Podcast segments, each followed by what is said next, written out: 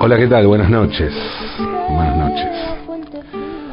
En estos momentos la noticia debe ser la más destacada en las portadas de todos los diarios y portales de noticias del mundo, ¿no? O al menos de buena parte. Y seguro de la Argentina y de España, eso no hay ninguna duda, ¿no? Lionel Messi deja de ser jugador del Fútbol Club Barcelona. 20 años después de llegar al club, de hacer inferiores, después de formarse en la Masía,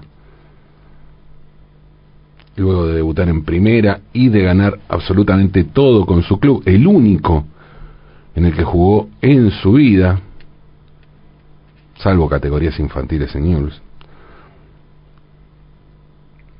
Messi se va. Messi se va del Barça. Messi ganó 35 títulos con el Barcelona. Sí, sí, escucharon bien. 35 títulos. Además hizo 672 goles. Bueno, todo, todas las estadísticas, podría estar un rato largo hablando de estadísticas, todas son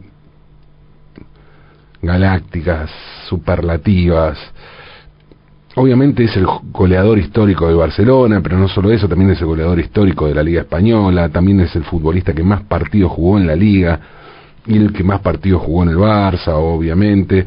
Eh, para que se dé una idea, antes de Messi el Barça había ganado solo una, una Champions League, una Liga de Campeones, y con las cuatro que ganó con Messi suma cinco.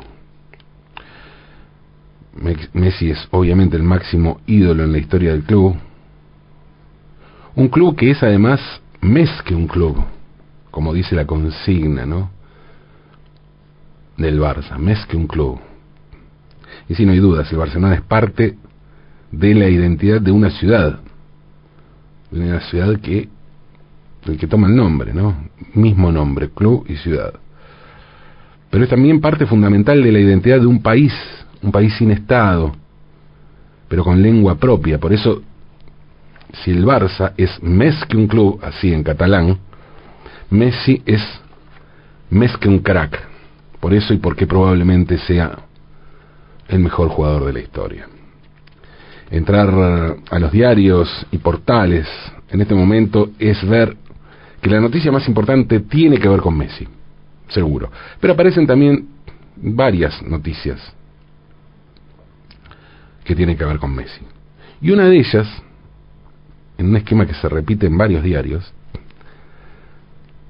tiene que ver con cómo está Messi, con el ánimo de Messi tras la ruptura con el Barcelona. Choqueado, golpeado, abatido, son las palabras que se repiten una y otra vez y es que, claro, Messi no planeó esto. Él ganó la Copa América con Argentina, en ese momento quedó libre. Estaba inclusive se especulaba qué pasaba si se lesionaba Messi, ¿no? Sin contrato. Ganó la Copa América con Argentina y se fue a pasar unas vacaciones con su, con su familia. Parecía que todo estaba acordado para firmar con el Barcelona, así incluso lo dejó entrever el club, pero cuando llegó a la ciudad los directivos del club le ofrecieron unas condiciones que eran distintas de las pactadas. Aparentemente, ¿no? Cambiaron las condiciones del contrato. Obviamente, Messi es millonario y, seguramente debe estar en este momento negociando un contrato con otro club por una cifra a la que no llegaríamos ni nos acercaríamos sumando los sueldos de toda la vida de todos quienes hacemos y escuchan este programa. Sumamos todos y no llegamos al contrato que está planeando Messi en este momento. Pero los problemas de la gente hay que mirarlos de manera relativa y no en términos absolutos. Imaginen el asunto, ¿no? Messi llegó a Barcelona con Antonella y con los chicos, dispuesto a firmar un contrato para quedarse por cinco años más en Barcelona. Eso era lo que se estipulaba. O sea, hasta los 39 se, se bajaba el sueldo a la mitad, pero cinco años. Messi tiene 34. Y bueno, hay que ver que ellos ya están establecidos allí, los chicos van a la escuela, tienen su vida armada, y de repente, sin que ellos lo decidan, se tienen que ir. Es lógico que a Messi a la familia de Messi no le guste mucho el asunto. Ya sé, si lo miramos en comparación a la gente que se tiene que levantar a las 5 de la mañana a tomarse el Roca o el Sarmiento para hacer dos horas de viaje para entrar en un laburo con el que apenas llegan a fin de mes, y bueno, parece joda, ¿no? Y Messi no tiene derecho a quejarse y mucho menos estar triste. Ni que hablar si comparamos, lo comparamos con quienes duermen en la calle, quienes tiran un colchón abajo de la autopista. Pero insisto, todo es un asunto, es un asunto de contexto y de expectativas. Por eso es lógico que Messi se sienta abandonado y de alguna manera despechado. Por eso en los diarios se habla de choqueado, golpeado y abatido. Y ni hablar, ni hablar del Cunagüero, ¿no? Que había abandonado Manchester, Manchester para ir al Barcelona con la ilusión de encontrarse allí con Messi y jugar con él en un club fuera de las selecciones argentinas, sea mayor juvenil olímpico, porque él compartió muchos seleccionados con Messi, pero nunca un club. Y el Kun en este momento es el hombre meme, ¿no? Y por la magnitud del despecho no sería extraño que en los próximos tiempos, próximas horas diría yo, el Kun Agüero reemplace a un ya retirado prácticamente Gonzalo Pipita Higuaín en las preferencias de los memes. Despecho y mal de amor, tal parecerían ser los problemas de Lionel Messi y también del Kun Agüero en estos momentos. Claro, dicho así parece joda, ¿no? Pero no, nada que ver. El mal de amor es un asunto serio la ciencia descubrió que el mal de amor puede ser una enfermedad fatal. Por eso en Alemania ya existen médicos y psicólogos que tratan los síntomas de esta dolencia que muchas veces se parece a una adicción, dicen. Si ya sé, estamos en un momento en el que eso que llamamos amor está siendo objeto de un replanteo total, y está bien que así sea, ¿no? Por eso, antes que nada, me gustaría quitar del medio toda connotación jodida. Y aclarar que no, que los actos de posesión, de control y de violencia, física o simbólica, no tienen nada que ver con el amor, ¿no?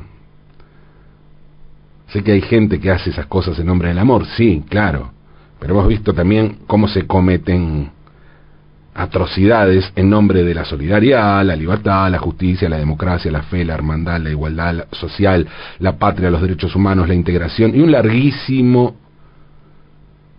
etcétera. ¿Por qué condenar entonces al amor a partir de que algunos canallas miserables cometen atrocidades en nombre de él, del amor? Sufrir por amor no, no significa caer en la red de alguien violento. Creo que no hace falta que explique de qué se trata el asunto. Quienes hemos estado enamorados sabemos que de amor o desamor también se sufre. El asunto puede tomar formas muy angustiantes, un dolor punzante en el corazón, depresión, llanto incontrolable, ganas de no vivir, no digo que a Messi le esté ocurriendo este en este, esto en este momento, ¿no? Aunque de entrada tampoco lo descarto. Sin embargo, a pensar de que sabemos que estos dolores del alma se traducen en dolores físicos, a nadie se le ocurriría, tras una ruptura amorosa, llamar a su jefe y decir, mire jefe, mi novia me dejó, sufro de desamor y tengo el corazón roto, así que no puedo ir a la oficina. ¿no? Es una excusa.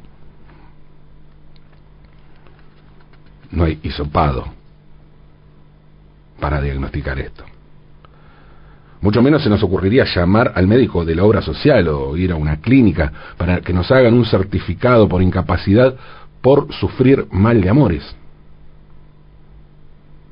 Bueno, no se nos ocurriría, no se nos ocurriría aquí en la Argentina y en muchos países del mundo, en la mayoría de los países del mundo. Pero hay otros en que sí eso sucede. En Alemania, por ejemplo.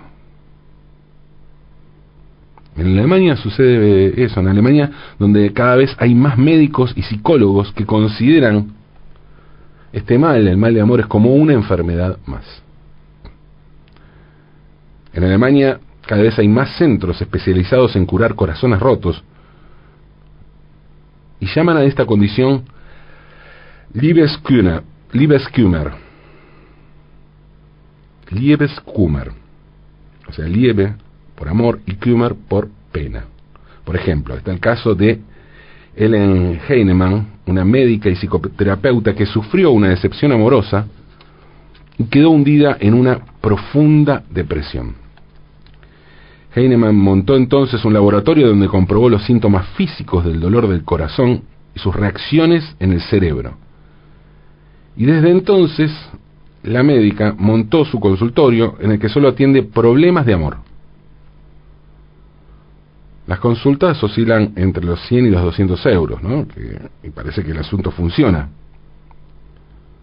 Al menos para aplacar el mal de amores de la doctora, ¿no? En ese sentido funciona bastante bien. Algo parecido hace Elena Catarina, es distinto el caso en realidad, porque es una escritora famosa, alemana, reconocida por sus libros de autoayuda, que en, mil, en, perdón, en 2011 fundó un colectivo de psicólogos llamado Liebeskummerer, que literalmente se traduce contra el mal de amor. Y a través de su página web ofrece servicios online, asesoría por teléfono, Skype. Y además organiza vacaciones de bienestar, exámenes médicos para quienes no han podido superar a su ex. Bueno, eh, Elena Catarina es una escritora, como dije, muy, muy famosa. Sus libros figuran entre los más vendidos en, en Alemania.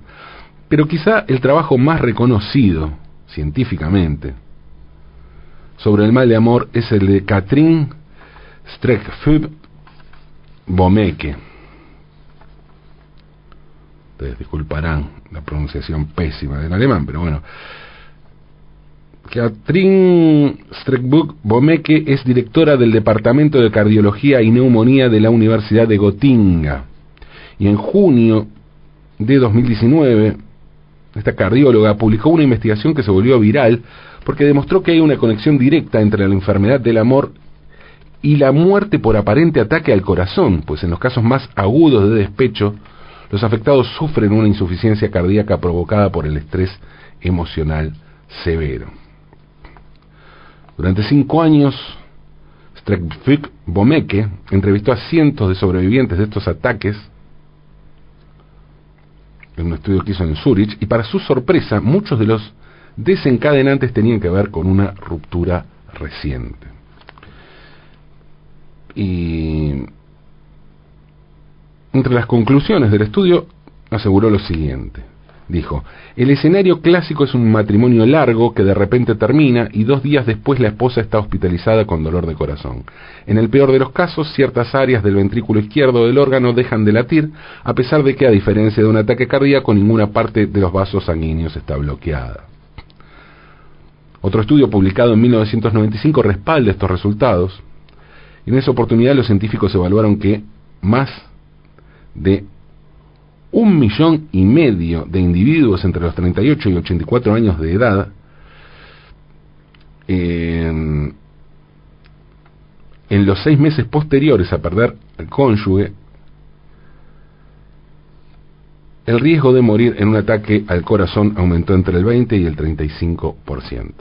Los médicos llaman a este fenómeno el síndrome del corazón roto, una aflicción descubierta en los años 90 por científicos japoneses, en la que los pacientes presentan síntomas similares a un ataque de corazón, dolor en el pecho, dificultad para respirar, pero normalmente es temporal y no afecta a las arterias coronarias y tampoco deja secuela, ¿no? Sí, claro, todo esto parece joda, ¿no? Porque hace mucho que se asocia, muchos años, diría siglos, que se asocia el corazón con el amor. Y que por lo tanto hablamos de corazón roto, ¿no? O sea, más que mirar informes médicos en este caso, habría que escuchar letras de boleros, por ejemplo, ¿no? Se habla de corazón roto para referirnos al dolor que nos aqueja tras una ruptura amorosa. Pero bueno, así funciona a veces la ciencia, ¿no? Llevando a los papeles a través de estudios lo que ya sabíamos hacía mucho tiempo, ¿no? La experiencia nos hablaba de esto. Y después la ciencia que dice exactamente lo que sabíamos sin agregar demasiado más. Solo que, bueno, hecho en base a estudios, de un montón de casos. la, la doctora Streckbufik Bomeke también descubrió un vínculo del mal de amor con los estrógenos. Dice que el síndrome afecta principalmente a las mujeres posmenopáusicas y aunque aún no lo ha demostrado, asegura que hay un vínculo genético detrás. Y dice, he visto casos en los que una madre lo sufrió y años después su hija también. Las investigaciones científicas también muestran que el amor no correspondido puede afectar todo el organismo. El amor no correspondido puede afectar todo el organismo porque causa un desarraigo neurobiológico que hace imposible la vida cotidiana, las personas pierden el apetito, el sueño y todo su cuerpo está debilitado. Eso sucede porque desde el punto de vista científico el mal de amor activa los mismos circuitos cerebrales que la abstinencia a una adicción, que es lo que decía al comienzo, por eso se vincula a las adicciones. Y esto lo comprobó un estudio del Instituto Kinsey publicado en 2010 por la antropóloga Helen Fisher.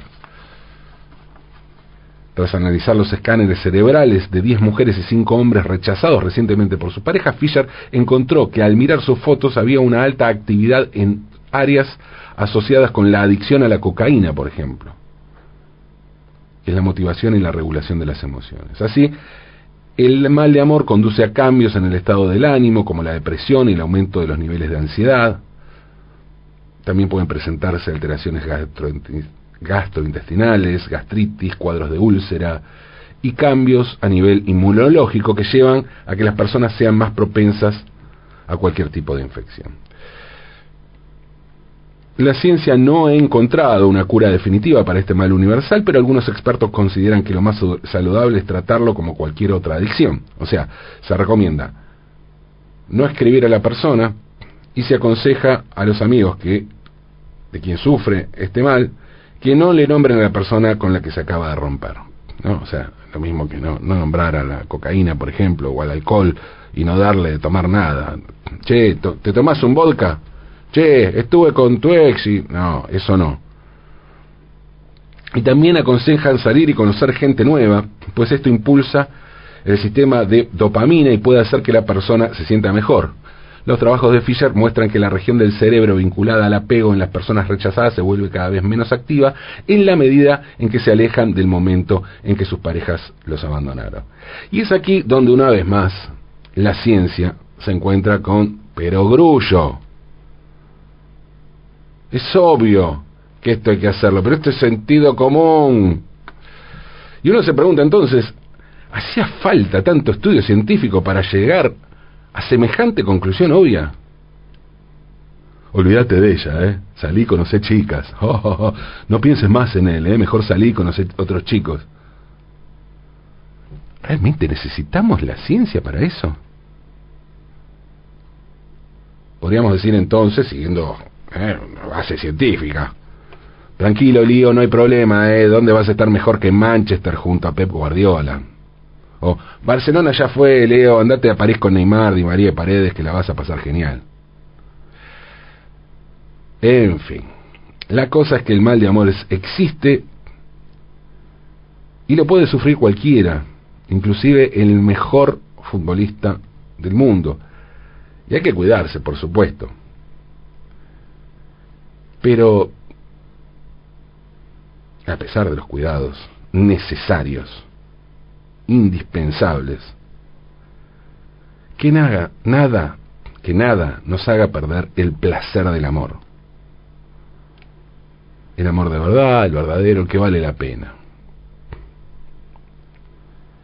Y cuando digo el amor de verdad no es por buscar a una persona ideal, ni mucho menos la estupidez del príncipe azul. Hablo del amor.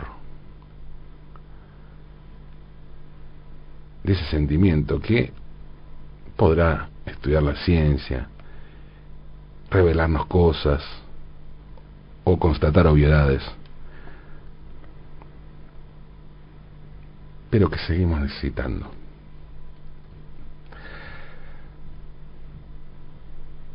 A enamorarnos a enamorarnos,